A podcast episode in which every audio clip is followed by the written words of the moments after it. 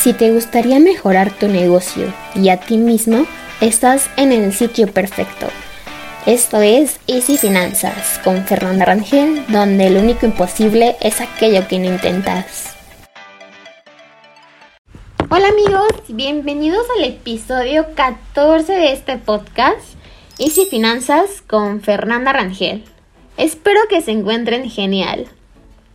Los estudios indican que se sienten más satisfechas y realizadas las personas que se han arriesgado a hacer algo que les importa, aunque no lo hayan logrado, que las que nunca se atrevieron. Mejor intentarlo y fracasar a no intentarlo nunca. Muchas veces no damos el paso para hacer aquello que realmente queremos, por miedo a no conseguirlo, y desde luego de esta forma no lo conseguiremos. Cuando te encuentres en esta situación, te invito a que te plantes dos cuestiones. ¿Qué es lo peor que te puede pasar si no lo consigues?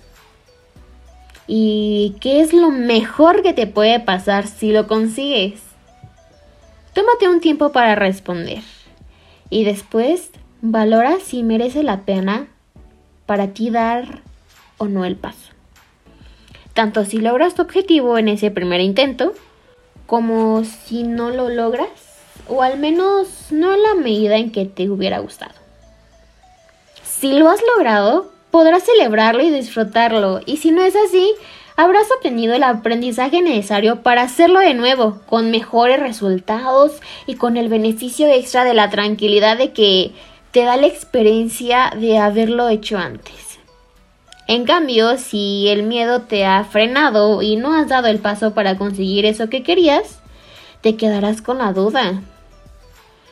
No solo estarás en la posición de salida, sino que posiblemente habrás retrocedido algunas casillas, analizando la incógnita.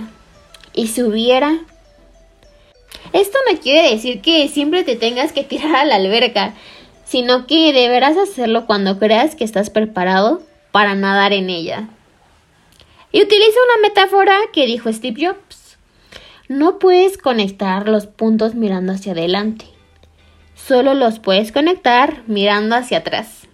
Entonces, tienes que confiar en que los puntos de alguna manera van a conectar con tu futuro. Tienes que creer en algo, karma, destino, Dios, universo, lo que sea. Pero inténtalo. Es importante tomar riesgos en la vida.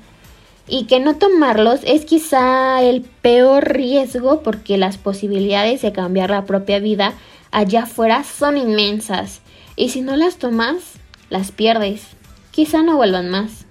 Pero también es importante decir que los riesgos que se toman pueden ser controlados.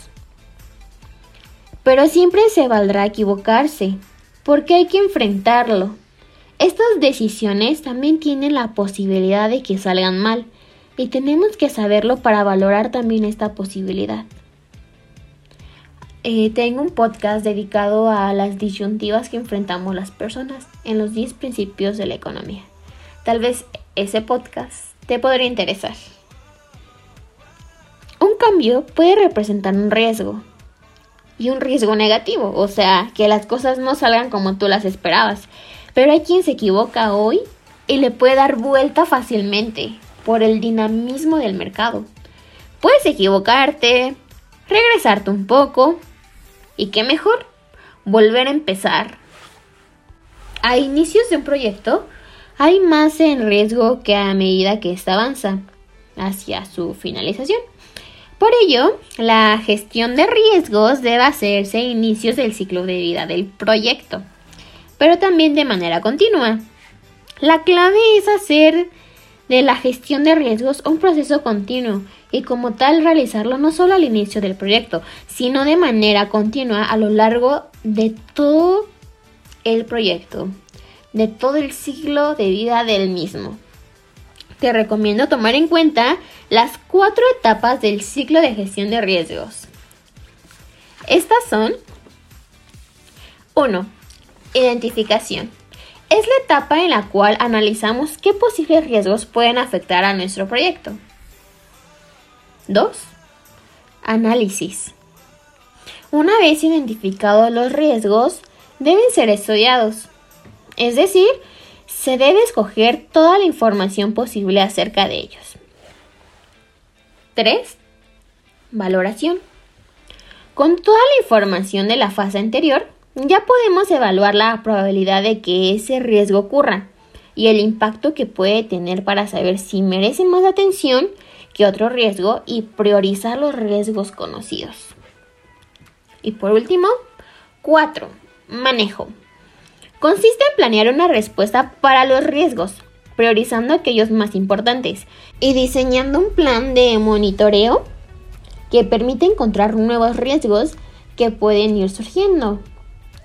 En estos casos, el plan de gestión de riesgos tendrá que ser actualizado.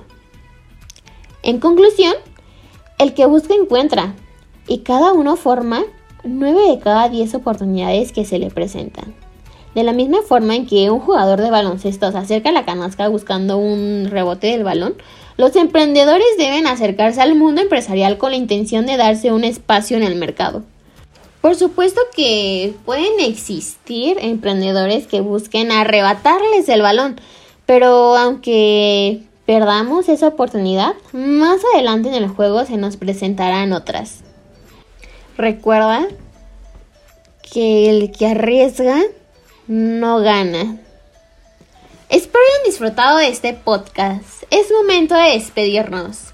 Y recuerda, la vida te pondrá obstáculos pero los límites los pones tú. Bonito día y hasta la próxima.